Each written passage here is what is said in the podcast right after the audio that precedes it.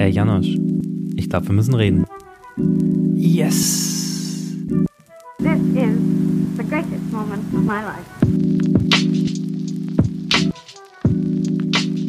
Moin und herzlich willkommen zum mittlerweile dritten Listen to Interview. Heute darf ich sehr herzlich Yuzi Yu an meiner Seite begrüßen, der sich euch gleich selbst nochmal vorstellen wird. Ja, Yuzi Yu ist ein sehr politischer Indie-Rapper, wie er selber sagt, der in seiner Musik viele gesellschaftsrelevante Themen behandelt, wie zum Beispiel Rassismus, jetzt auch zuletzt ein Thema Verschwörungstheorien, ähm, aber auch andere Themen wie, wie zum Beispiel Rap an sich oder auch toxische Maskulinität, toxische zwischenmenschliche Beziehungen. Darum geht es sehr viel in seiner Musik. Äh, ein anderes Leitmotiv ist aber auch Japan, was ihr auch noch in der Episode jetzt hören werdet, warum das eben so ein großes Thema bei ihm ist.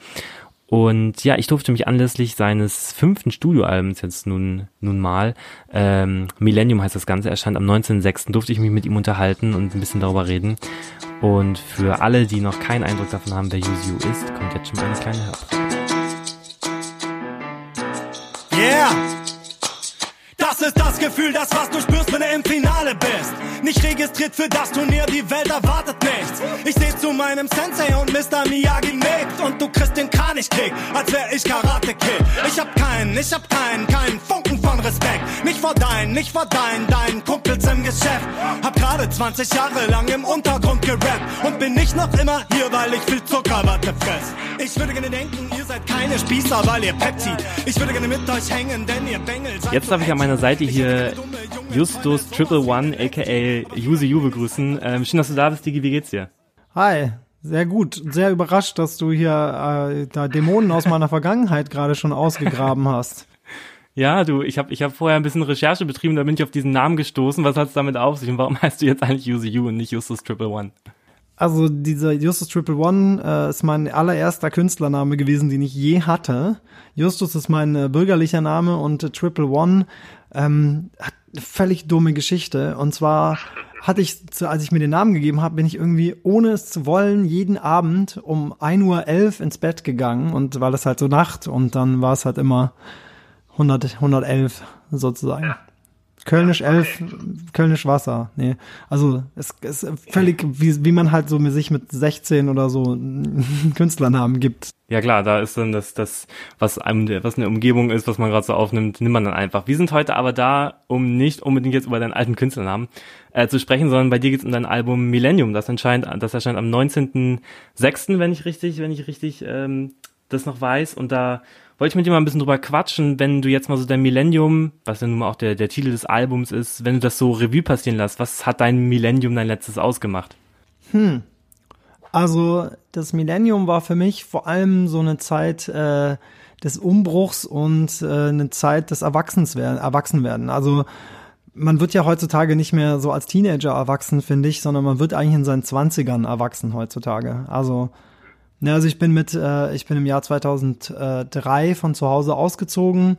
Im Jahr 2002 habe ich angefangen, meinen CV zu machen, also das erste Mal richtig arbeiten, dann irgendwann das erste Mal selber Miete reinbringen und sich um allen Scheiß selber kümmern, nicht mehr zur Schule gehen, Eltern nicht mehr da, die irgendwie einen äh, irgendwie unterstützen können in Sachen und äh, genau, aber ich meine, es umfasst ja sehr viel mehr. Erste wirkliche, echte Liebesbeziehung, erste erste Mal so richtig als Musiker auch Sachen gemacht und es ist ein, das ist einfach so das klassische Erwachsenwerden, was man halt wahrscheinlich früher so in, in seiner Teenagerzeit hatte und ich habe so das Gefühl, das hat sich so nach hinten verschoben.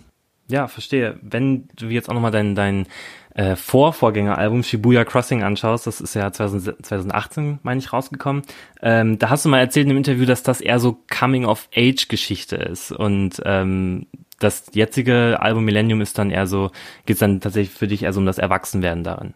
Becoming Adult Geschichte sozusagen ist jetzt das Neue. Genau. Eine andere Sache noch zwischen den beiden Alben, die mir irgendwie aufgefallen ist, wenn man sich alle mal die Covers anschaut, sind ja beide, glaube ich, von Christian Wischnewski gezeichnet oder, oder editiert, ähm, gestaltet, wie auch immer. Die sind schon sehr referenziell, oder? Oder kam das nur mir so vor? Die wirkten sehr aufeinander abgestimmt, muss ich sagen. Ja, also äh, Wischnick, wie er sich als Künstler nennt, und ich, äh, wir arbeiten ja schon seit sechs Jahren jetzt zusammen. Also schon übertreibt nicht deine Rolle hat er gestaltet und seitdem eigentlich durchgehend jedes Cover von mir. Und äh, das ist nicht so, dass ich so hergehe und sage, hey, mach mal ein Cover und dann macht er ein Cover, sondern mhm. wir setzen uns da richtig zusammen und brainstormen und das dauert auch mal äh, über einen längeren Zeitraum, also dass wir uns mehrfach treffen und dann irgendwann an so einen Punkt kommen. Und äh, ja, was ich jetzt mit ihm schon immer gemacht habe auf Covern, ist das Album auch spiegeln in dem Cover. Ne? Also jetzt auf dem auf die Booyah Crossing hat man ja viele Szenen aus meinen autobiografischen Songs gesehen und so ähnlich geht das jetzt auch weiter und das war schon auch Absicht. Ich finde ja auch, dass Millennium sozusagen so ein bisschen äh, die die die also die Fortsetzung von Shibuya Crossing ist. Ja, okay, so erkennt man auf jeden Fall die Referenz. Ähm, fällt auf jeden Fall auf. Ich habe mir ist das nämlich auch aufgefallen mit der Spiegelung. Da sind halt viele Menschen abgebildet. Zum einen eine Krankenpflegerin oder ein Krankenpfleger habe ich da glaube ich gesehen. Das spiegelt wahrscheinlich spielt wahrscheinlich so auf TNT an. Ähm, dann keine Ahnung, ob das links unten so deine Clique ist, von der du zum Beispiel auf Sayonara erzählst oder halt Models, die da so laufen. Ähm, was hat's aber mit dem mit dem Feuerwerk so im Hintergrund auf sich, was ich da so gesehen habe, wenn das überhaupt Feuerwerk sein soll? Ja, das ist Feuerwerk.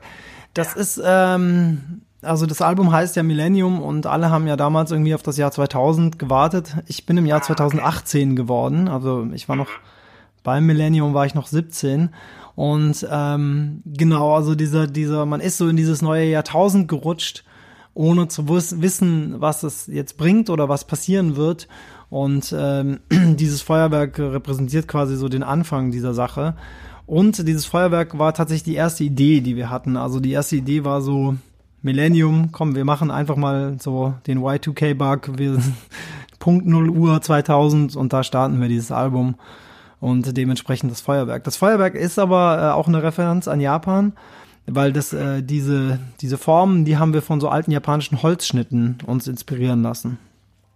Das ganze Album ist in der Machart inspiriert von japanischen Holzschnitten aus so dem 17. und 18. und 19. Ja, Jahrhundert. Ja.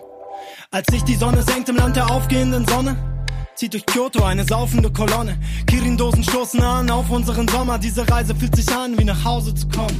I can feel my face wie auf Lidocain. Bist du jung, sind fünf Jungs dein Familienbetrieb. Seh durchs Fenster eines Kellerclubs nen Videoscreen. Darauf laufen die besten Anime-Titel-Melodien und wir reiten ein, als wären wir in dem Laden zu Hause. Japan ja bei dir sowieso eine große Referenz in deinem künstlerischen Dasein. Ich glaube, du hast da lange gelebt, bist dort aufgewachsen, warst zwischendurch mal wieder ein, ein Jahr da und auch auf dem jetzigen Album sind ja mit dir ähm, Model Model in Japan oder Sayonara ähm, sind ja schon viele Japan-Referenzen. Das Album von 2018 hieß Shibuya Crossing, da ist auch diese klare Japan-Referenz zu erkennen. Ähm, und da ist mir nämlich so ein Zitat von einem sehr bekannten Autor eingefallen, von Stephen King, der hat mal gesagt, dass jeder Künstler oder jede Künstlerin in seiner ihrer Kunst ähm, ungefähr drei Motive so verarbeitet. Ähm, klar, das mögen mal mehr, mal weniger sein. Wenn du das jetzt mal so runterbrechen müsstest für Leute, die ich jetzt vielleicht noch nicht kenne, für Hörer und Hörerinnen von uns, wie würdest du mal deine drei Leitmotive beschreiben? Welche sind das? Also das erste würde ich sagen, also ich glaube, Stephen King hat recht, wie immer. Auch er hat recht, wie damals, als er dieses, diesen Roman geschrieben hat, wo ein Auto Leute umbringt. Ähm, also mein erstes Motiv ist sicherlich äh, die Frage nach Männlichkeit. Also was ist Männlichkeit? Also ist, entweder, wenn ich im Song wie Männer so toxische Männlichkeit bearbeite, aber auch in, in so Sachen wie Love Songs oder jetzt auf dem neuen Album Clara oder in vielen Songs, also auch zum Beispiel Propaganda, geht's immer wieder um diese Frage, was ist man eigentlich als Mann in, in der, dieser Gesellschaft und wie möchte die Gesellschaft einen sehen und wie ist es woanders und wie ist es bei uns? Und das ist ja ein sehr abstraktes äh, Konstrukt die Leute, die am besten wissen, was Männlichkeit ist, sind meistens irgendwelche nicht so ganz so schlauen Typen. Ähm, genau. Und die Frage nach Männlichkeit ist sehr groß. Ich stelle die Frage nach Männlichkeit, weil ich halt Mann bin. Ich glaube, wenn ich eine Frau wäre, würde ich wahrscheinlich die Frage nach Weiblichkeit stellen. Aber so ist es halt so rum. Ähm, die, das zweite große Motiv, das hast du schon richtig erkannt, ist auf jeden Fall äh, Japan. Ähm, was sich immer wieder spiegelt, das ist halt meine Biografie, weil ich halt da aufgewachsen bin und ähm, das so entscheidende Jahre einfach waren, ja, von sechs bis elf und dann halt nochmal als Erwachsener, wie du richtig gesagt hast. Und äh, das lässt einen einfach nicht mehr los, weil ich glaube, wären das jetzt irgendwie die Jahre gewesen von null bis fünf oder wären es die Jahre gewesen von von wo ich schon erwachsen war oder so. Das wäre was anderes gewesen. Aber es war wirklich so diese Zeit, wo man so ein soziales Wesen wird, weißt du, wo man in die Schule kommt, wo man so ein bisschen das elterliche Nest verlässt und ähm, auch mal alleine draußen rumläuft. Und, und das war halt bei mir Japan. Also ich habe die Welt entdeckt in Japan und nicht in Deutschland. Und ich glaube, das hat äh, viel geändert bei mir. Und deshalb ist das zweite große Motiv Japan. Und äh, ich glaube, das dritte große Motiv ist Rap, wobei das sich auch mit äh, wiederum spiegelt in der Sache mit, äh, mit Männlichkeit und so. Das geht ja auch alles einher. Ähm, aber es geht schon viel sozusagen um, um diese, um Rap und die Kunstform Rap an sich. Ja. Ich glaube, das sind die drei großen Motive, die sich sozusagen immer wieder finden in meiner Musik. Auf diese Motive möchte ich gleich noch mal weiter eingehen, aber jetzt mal zum, zum letzten Mal zum großen Motiv Rap. Ähm, du hast auch mal in einem anderen Interview hast du mal so eine coole Hypothese, sag ich jetzt einmal, aufgestellt, dass es so vier Arten von Rappern gibt. Kannst du, stehst du da heute immer noch und kannst du die nochmal äh, für unsere Zuhörer, Zuhörerinnen wiederholen? Ich glaube, das war aber so eine These, dass ich gesagt habe, dass es in der Szene vier Subkulturen gibt. Also, das ist nicht, also es gibt schon noch sehr viel mehr Arten von Rappern als vier, aber ich hatte das Gefühl, es gibt äh, es gibt im weitesten Sinne äh, vier Subkulturen. Ja, ich glaube, das stimmt nicht mehr so ganz. Ich glaube, es hat sich auch wieder verändert. Also, ich glaube, im Moment gibt es so, es gibt so diesen klassischen Straßen- und Gangster-Rap. Das ist so, glaube ich, das, das größte, der größte Teil davon, den es so gibt. Ähm, dann gibt es quasi so eine, ähm, so einen Bereich des, der Popmusik, die Rap ist, also sowas wie äh, Casper, Materia, Crow, The Orsons, ähm, so, so Bands, die quasi dieses äh, das Genre so ein bisschen überdehnen, die nicht so nicht so in Szene sind, sondern und die kann man nicht, sag ich mal, auf einen Stil festlegen, sondern die sind, die werden halt so wahrgenommen öffentlich. Ähm, das sind übrigens alles großartige Künstler. Ne? Das klingt jetzt immer so, als würde ich Pop äh, gleichsetzen mit so Shit oder so, aber ähm, also Crow höre ich jetzt nicht, aber Casper ist für mich auf jeden Fall einer der besten Rapper, die es je gab in Deutschland. Ähm, und auch die Orsons äh, sind super innovativ. Also gar kein Diss, aber das ist so die, die, die zweite Gruppe.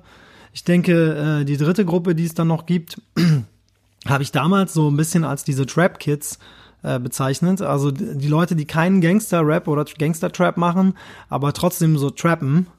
Ähm, solche Leute wie El Guni oder äh, Juicy Gay, Haiti, Moneyboy. Aber ich würde sagen, dass sich das jetzt so ein bisschen verändert hat. Also ich denke, diese Art von von Trap, die ist, ähm, die ist krass erweitert worden um so eine äh, Gruppe wie so Leute wie BHZ oder ähm, äh, Rap-Kreation.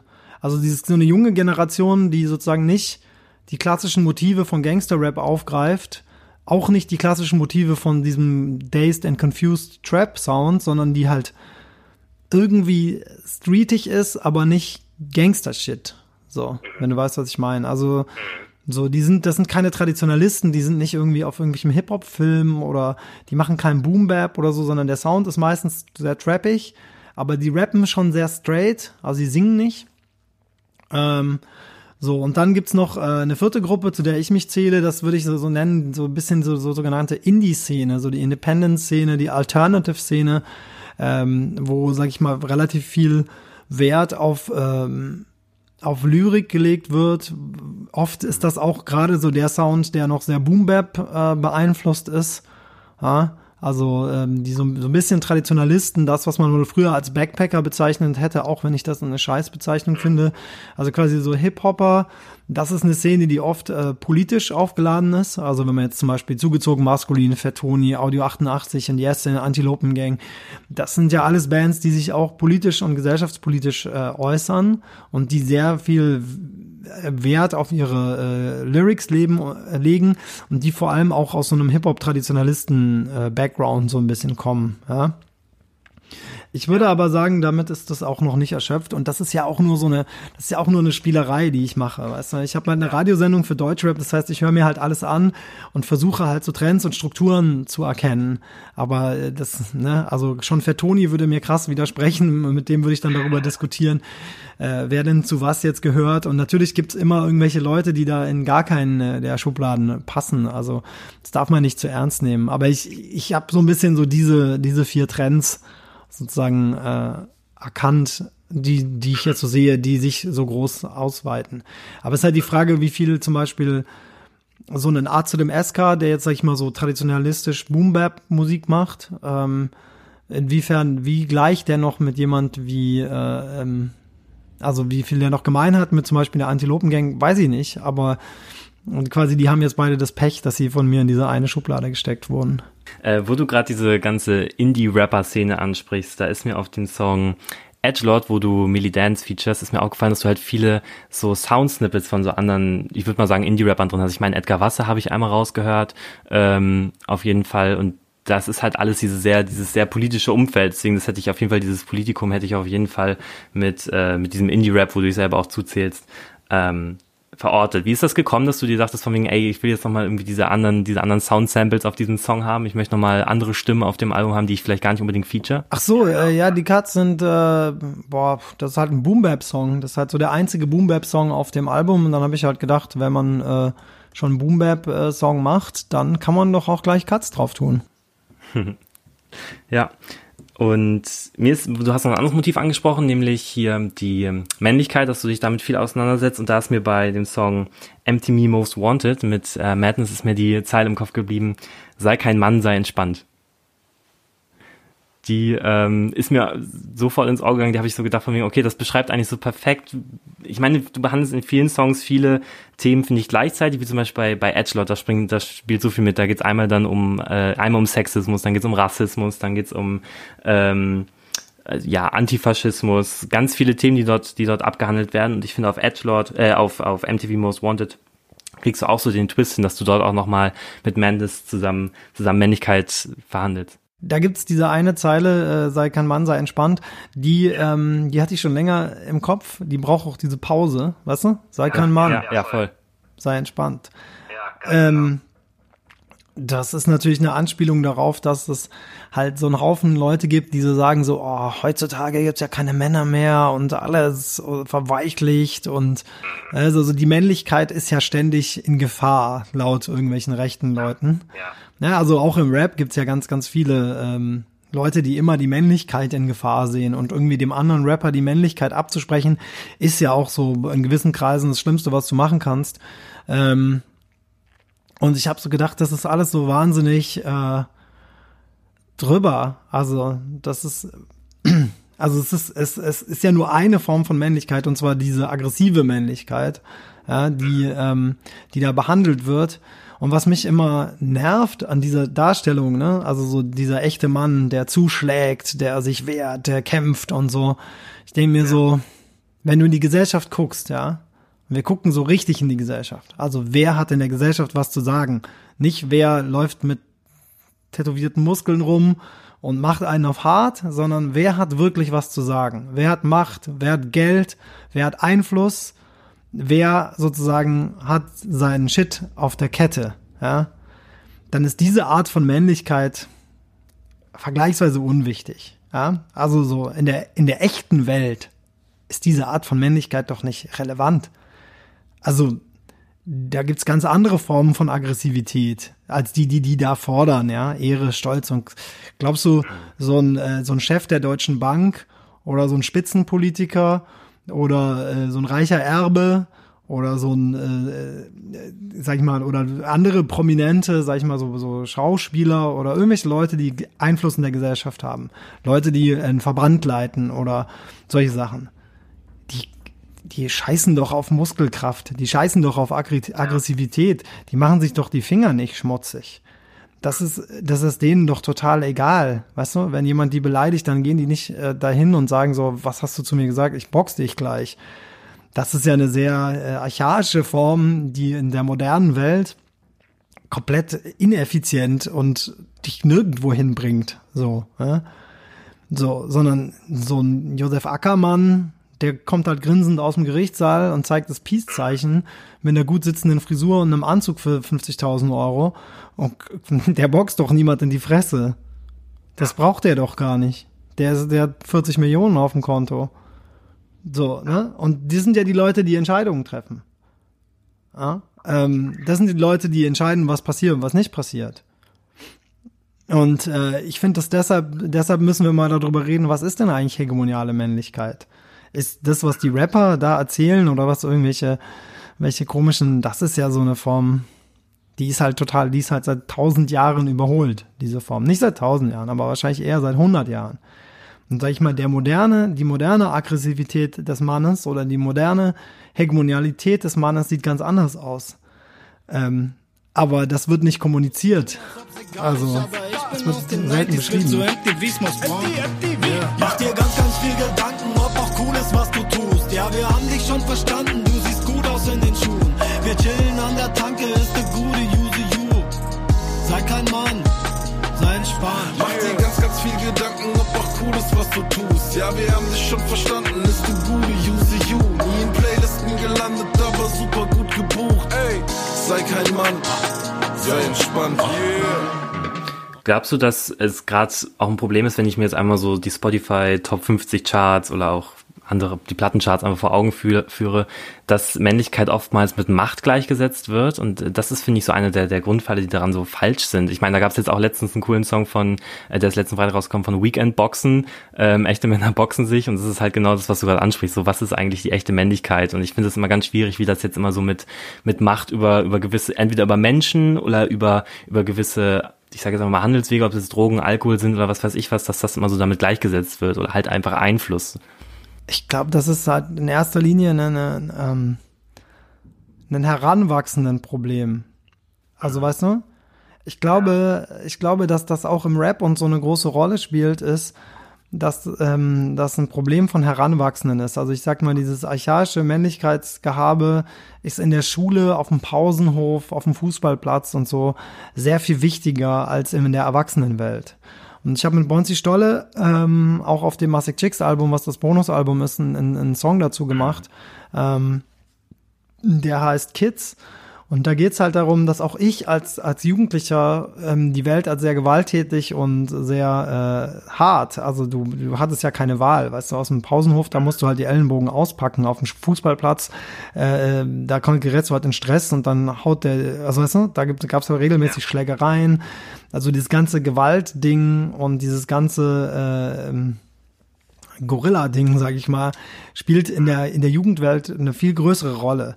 Und ich glaube, das ist auch der Grund, warum äh, gerade so Gangster-Rap sehr sehr gut ankommt bei jungen Leuten, weil da sind sozusagen diese starken im urbanen Dschungel sich durchsetzenden harten Typen und äh, diese Art von Vorbild, ähm, die die da kann man dann sich ähm, da kann man was mit anfangen. Und wenn man dann erwachsen ist und irgendwie zwei Kinder hat, denkt man so ach, was soll das denn jetzt hier? So darüber sind wir doch raus, so, ne? Aber Rapmusik ist nun mal für die Jugend und in der Jugend spielt das halt eine, eine, eine sehr große Rolle. Ähm, was die Sache mit der Macht angeht, ist, ähm, ja, Männlichkeit, das ist wirklich immer noch gleich. Also das ist über alle diese Formen gleich. Also Männlichkeit und Macht ist ähm, quasi identisch. Ähm, wie ich schon gesagt habe, Josef Ackermann hat ja auch Macht. Ich weiß übrigens, dass der nicht mehr der Chef der Deutschen Bank ist. Ich nehme den nur gerne als Beispiel, weil das so ein geiler schweizerischer ähm, Saubermann ist, so der, der sich ganz gut eignet. Ich, ich, also das ist immer noch gleich. Die Frage ist halt nur, was es macht. Also körperliche Macht ist halt irrelevant heutzutage. Also nahezu, nicht nicht überall, ne? Aber weißt du, ich sag mal so, ne? Durch ein Boxevent verdient auch nicht der Boxer am meisten ein anderes, ein anderes Thema ist dann vielleicht nochmal, wenn, wenn wir jetzt mal in, in den Rap-Kosmos nochmal reinschauen und wenn es um Männlichkeit und Macht geht, wie du es vorhin auch mal kurz äh, an, anklingen hast lassen. Ähm, Im Battle-Rap ist es halt so eins der größten Dinge überhaupt, wenn man, wenn man angegriffen wird und einem die Männlichkeit irgendwie abgesprochen wird oder man, man sei irgendwie schwul sein wird ja auch oftmals damit als, als, als Beleidigung verwendet. Und das ist ja der automatische Abspruch von Männlichkeit irgendwie. Und das finde ich ist auch eine ganz schwierige Entwicklung, aber ich meine, du kommst ja auch aus diesem Battle Rap Kosmos so ein bisschen, ich meine, auf deinem Song äh, Millennium, der auch so der Titelsong des Albums ist, hast du das Ganze ja mal thematisiert, wie du dich damit äh, für Tony, glaube ich, gebettelt hast. Und dann warst du danach eigentlich aber voll, voll sauer und wolltest ihm am liebsten einen aufs Maul hauen, aber habt ihr euch beim Augustiner wieder vertragen. Äh, glaubst du, dass sich die Battle-Rap-Szene da auch gewandelt hat, was das angeht? Die Battle-Rap-Szene ist genau wie die Gesellschaft ähm, sehr viel diverser geworden und weniger homophob. Also die, wenn man jetzt, man sieht jetzt halt die Battles im Internet äh, und deshalb, wenn dann so homophobes Zeug kommt, dann ähm, sind die Leute schockiert, aber im Vergleich zu dem, was in den 2000ern und in den 90ern auf Freestyle-Battles abgezogen wurde, ist das, äh, ist das vergleichsweise harmlos. Also äh, früher, also heutzutage kannst du ja als Battle MC äh, dem anderen auch Homophobie vorwerfen. Also zum Beispiel hat äh, äh, Mikesh das sehr, sehr krass gemacht gegen Jarambo damals. Und ähm, es gibt äh, sozusagen in der Battle Rap Szene immer beide Stimmen. Und früher hätte niemand, also hat niemand gebattelt, hey, äh, ich bin schwul und das ist auch gut so. Das hätte man nicht machen können, ja. Ähm, oder das konnte man, das habe ich auch so ein bisschen gemacht, aber das, das war nicht so, so Usus. Also ich glaube, die Battle Rap Szene entwickelt sich da parallel zu ähm, zur Gesellschaft auch weiter. Aber ich möchte trotzdem noch mal sagen, dass im Battle Rap ähm, da spiegelt sich halt diese Form von Männlichkeit wieder. Ähm, und wenn ich das so kritisiere, heißt das auch nicht, dass ich nicht selber Teil dieser Denke und dieser Sache bin. Also sozusagen, ich habe auch ja es nötig sozusagen oder hatte es immer nötig, mich auf Freestyle-Battle-Bühnen zu stellen und andere Leute zu beschimpfen und äh, zu zeigen, dass ich äh, tough bin und so. Also das ist so krass internalisiert, dass wir das alle haben. Und ich möchte das auch nicht komplett ähm, verteufeln. Ne? Also ich sag mal so ein so eine Competitiv Competition Haftigkeit oder Kompetitivität, habe ich das richtig gesagt? Ich glaube, äh, die hat ja auch einen produktiven Kern. Ne? Also ich jetzt sag mal, wenn man Frauen und äh, Schwule beleidigt, ist das nicht so produktiv. Aber ähm, an sich ist ja dieses Ellenbogen zeigen und so, man lernt ja auch viel daraus. Weißt du?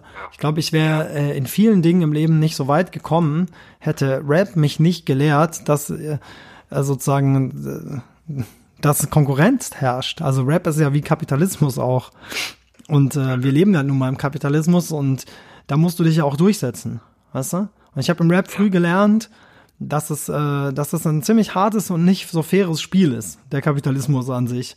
Ja? Und ich bin manchmal wieder überrascht bei Leuten, die ihr ganzes Leben irgendwie in so einem Angestelltenverhältnis sind, dass sie sich über so Unfairness aufregen und ich denke mir nur so, hey, der Markt ist nicht fair. Also, die, die, da nimmt doch keiner Rücksicht. So, jeder will gewinnen. Aber wenn wir da schon sind, ne, auch, auch das, also der Kampf gegen den Rassismus, äh, der muss auch geführt werden. Eben, das ist halt nicht fair. So. Die Welt ist nicht fair zu diesen Menschen und dieser Kampf ist deshalb völlig berechtigt.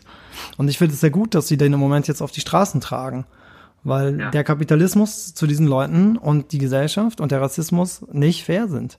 Also wir Weißen waren nie fair. Richtig. Und auch immer, auch immer gewaltsam, ne? Also das darf man auch nicht vergessen, wenn wir jetzt von, von Battle sprechen. Battle sind ja in der Regel nicht gewaltsam, aber ähm, ist ja auch immer eine, ist eine Gewaltstruktur, die dahinter steckt. Und ich finde ganz spannend beim Battle Rap halt dieser Aspekt, ähm, das ist halt so ein, so ein Selbstkontrollgremium, ne? Weswegen ich halt immer finde, dass es relativ gut so, so ein Gesellschaftswiderspiegeln ist. Diese ganze Crowd, die halt um diese Rapper drum ist. Und wenn wir da an dieses Battle von Yarambo und, und Mikesh denken, da war das ja so. Da war die Crowd so gesagt, okay, bis hierhin und nicht weiter und hat ja den, den, dem Rapper ähm, seine Grenzen aufgezeigt. So, das ist nichts mehr, was hier in diesem Kosmos äh, akzeptiert wird und wo und wo wir zujubeln. Und das finde ich am Battle Rap so eine so eine sehr spannende Geschichte.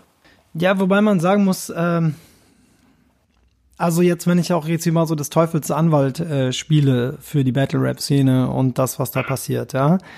Erstens möchte ich mal kurz den positiven Aspekt da anmerken. Der positive Aspekt bei Battle Rap ist, das ist eine Competition, die auf Sprache und Kreativität beruht, ja.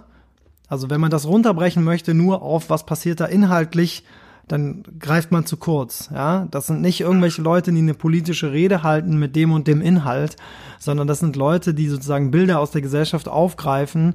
Und die machen das manchmal, um zu schockieren. Die machen das manchmal, um wirklich eine politische Message zu bringen und so. Das ist nicht so simpel, wie wenn äh, wenn jetzt ein AfD-Politiker eine, eine böse Rede hält oder so, sondern ähm, das ist ein komplexes Gewirr aus äh, Referenzen und äh, ne, und das ist Kreativität und Kunst. Das heißt nicht, dass ich sage, Battle Rap darf alles. Das ist ja so die andere radikale Haltung. Sondern ich sage, ähm, dass man immer den Kontext sehen muss, trotzdem bei Battle Rap. Und dadurch, dass Battle Rap jetzt so breit geworden ist und so krass im Internet stattfindet, ist so ein bisschen, also weißt du, wir Battle Rapper in den 2000ern hatten einen Vertrag untereinander, ja. Erstens, man haut sich nicht auf die Schnauze. Zweitens, was im Battle gesagt wird, ist nicht so heiß gekocht wie die Realität. Das heißt, wenn du im Battle Rap irgendeine Zeile bringst, die komplett drüber ist, ja, dann ist das okay, weil es ja auch einen fiktiven Bereich gibt, ja. Und es gibt auch Zeilen, die werden einfach nur gesagt, um, äh, um den anderen zu kränken, aber nicht um, ähm, äh, um dann politisch, Politikum draus zu machen. Und jetzt kommen natürlich Leute und sagen, ja, aber das ist ja ein Politikum, wenn das so viele Leute sehen. Ich sehe auch das Problem, aber Battle Rap kommt halt aus einer Zeit, wo, wo das äh, vor einem kleinen eingeweihten Publikum passiert ist. Und ich glaube auch, dass damals sich viele Leute einig waren, dass, äh, also politisch doch eher einig waren, einfach dadurch, dass sie aus der Hip-Hop-Szene kamen. Und ähm, das ist jetzt ein bisschen schwieriger geworden mit dem Internet. Und Bushido gehört in der Pause der Hof. Uns gehört das Jutz und Klamauk in den Shows. Mann, ich finde es ja schon krass, nicht mehr zu Hause zu wohnen. In München treffe ich Toni bei einem Battle auf der Bühne. Mit Treffe meine ich, ich sag der Bitcher ficke Hühner. Unentschieden. Ich bin wütend, will mich prügeln. Zwei Augustiner später sind wir Brüder. Ich bin Use You, das ist mein Millennium. Mein, Millennium. Ich laufe meistens wie ein Penner rum. Mein Millennium.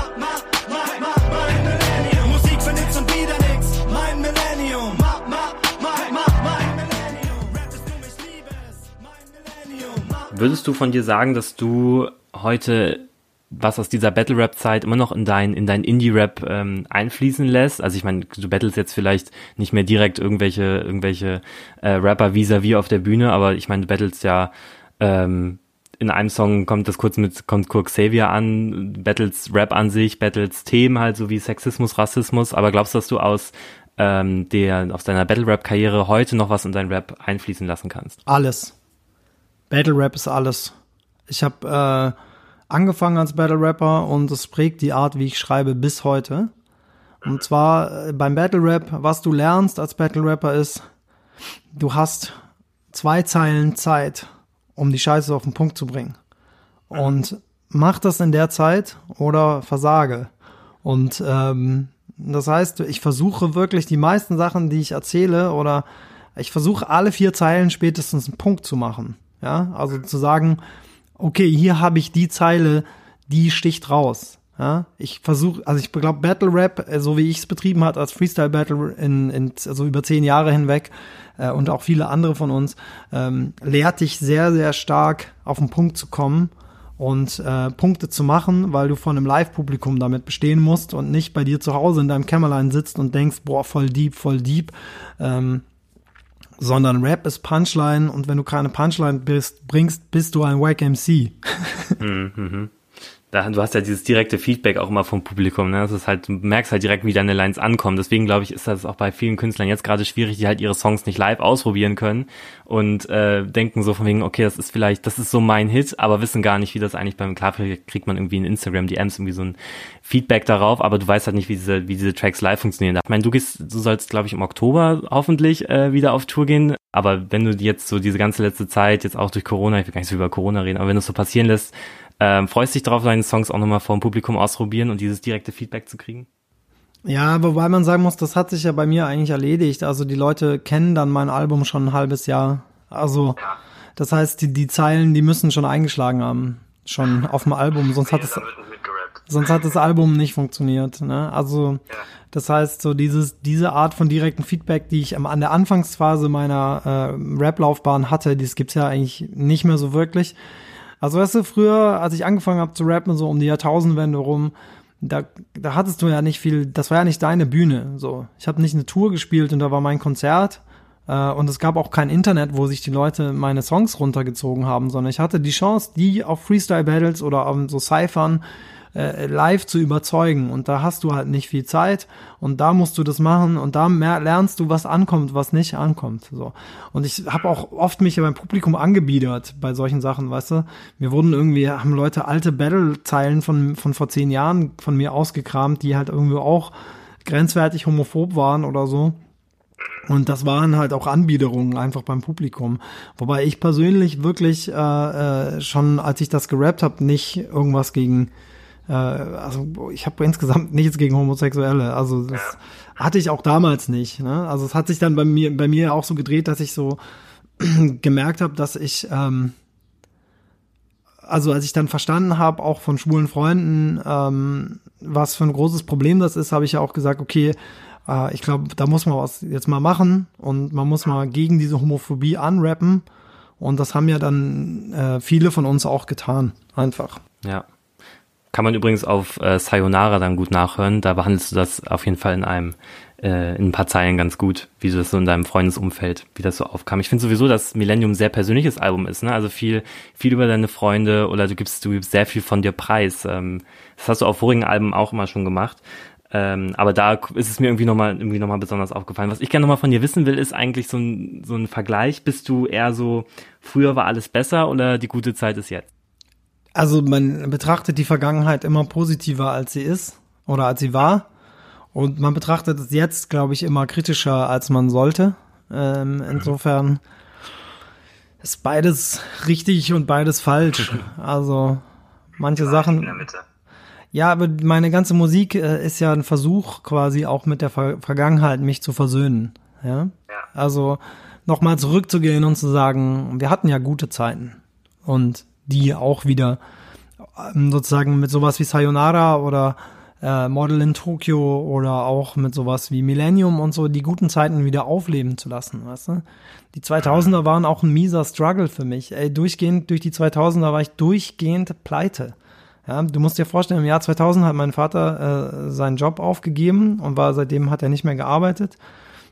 Das heißt, ich bin dann ausgezogen irgendwann, als ich äh, 20 war und ähm, ab dem Zeitpunkt war halt der Struggle dann da, zu, mich zu finanzieren, um meinen Eltern nicht ihr Geld wegzunehmen.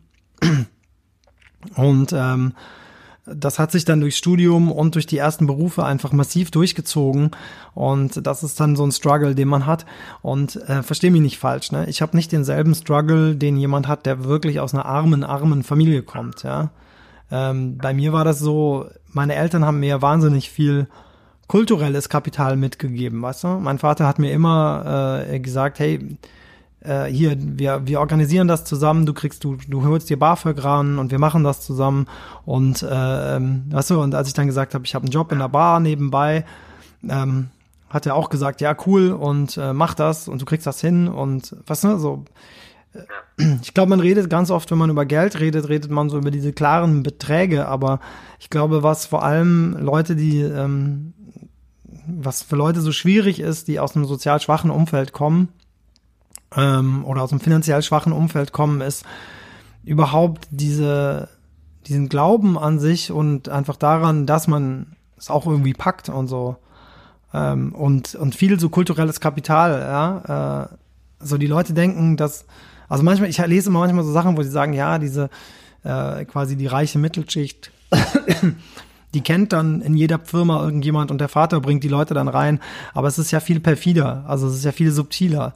Sondern mein Vater hat mir nicht Connection mitgegeben, sondern der hat mir mitgegeben, wie ich mich irgendwo rein, äh, wo ich mich irgendwo rein talke, sozusagen, weißt du? Und wie ich die Strukturen dieses Landes nutze, das hat er mir erzählt. Der hat mir nicht, weißt du, ich arbeite in der Branche, und der hat mein Vater nie gearbeitet, niemand aus meiner Familie. Niemand arbeitet in der Medienbranche bei mir. Ähm, aber natürlich arbeiten Leute wie ich in der Medienbranche und das heißt, ich kann da extrem gut dran anknüpfen. Also das heißt, wenn ich im Bewerbungsgespräch sitze, dann erkennt halt die andere Person, ach, das ist so jemand wie ich. Und ähm, das funktioniert dann besser, als wenn jetzt mein Kumpel äh, aus einem, sag ich mal, anderen Background kommt und dann denken die vielleicht, ah, hm, das ist so ein Prolet oder wieso und äh, dann wird's schwieriger für den. Ne? Und das sind ja super äh, diffizile Themen. Aber jetzt bin ich ein bisschen abgeschweift von dem Back in the Days oder jedenfalls war es ein Strike. Ich wollte das nur so einordnen. Ne? Also ich wollte jetzt nicht erzählen, dass ich hier der der arme äh, Junge war, aber trotzdem hatte ich natürlich war es immer so ein Ding. Ich komme ja aus Kirchheim unter Tech, das ist so eine Kleinstadt. Und als ich erzählt habe, dass ich eine Geisteswissenschaft studiere, haben die mich halt ausgelacht und das konnte ich halt nie so krass ablegen. So diese Angst vor der Arbeitslosigkeit und vor diesem, dass man irgendwie da kam viel zusammen so und deshalb waren die 2000er für mich ein bisschen Struggle. Also man muss ja zum Beispiel auch sehen, die Musik war ja damals keine Karriereoption. Das beschreibe ich ja auch ganz gut auf dem Song, glaube ich.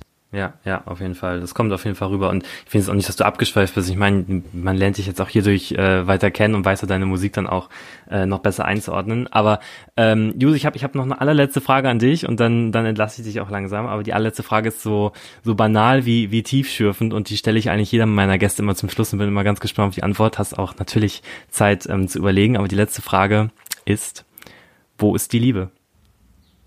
Hm. Meine, die einfachste Antwort darauf wäre natürlich bei äh, den Black Eyed Peas und Justin Timberlake. Ja. Aber das sagen wahrscheinlich viele. Direkt Ohrwurm, danke. Ähm,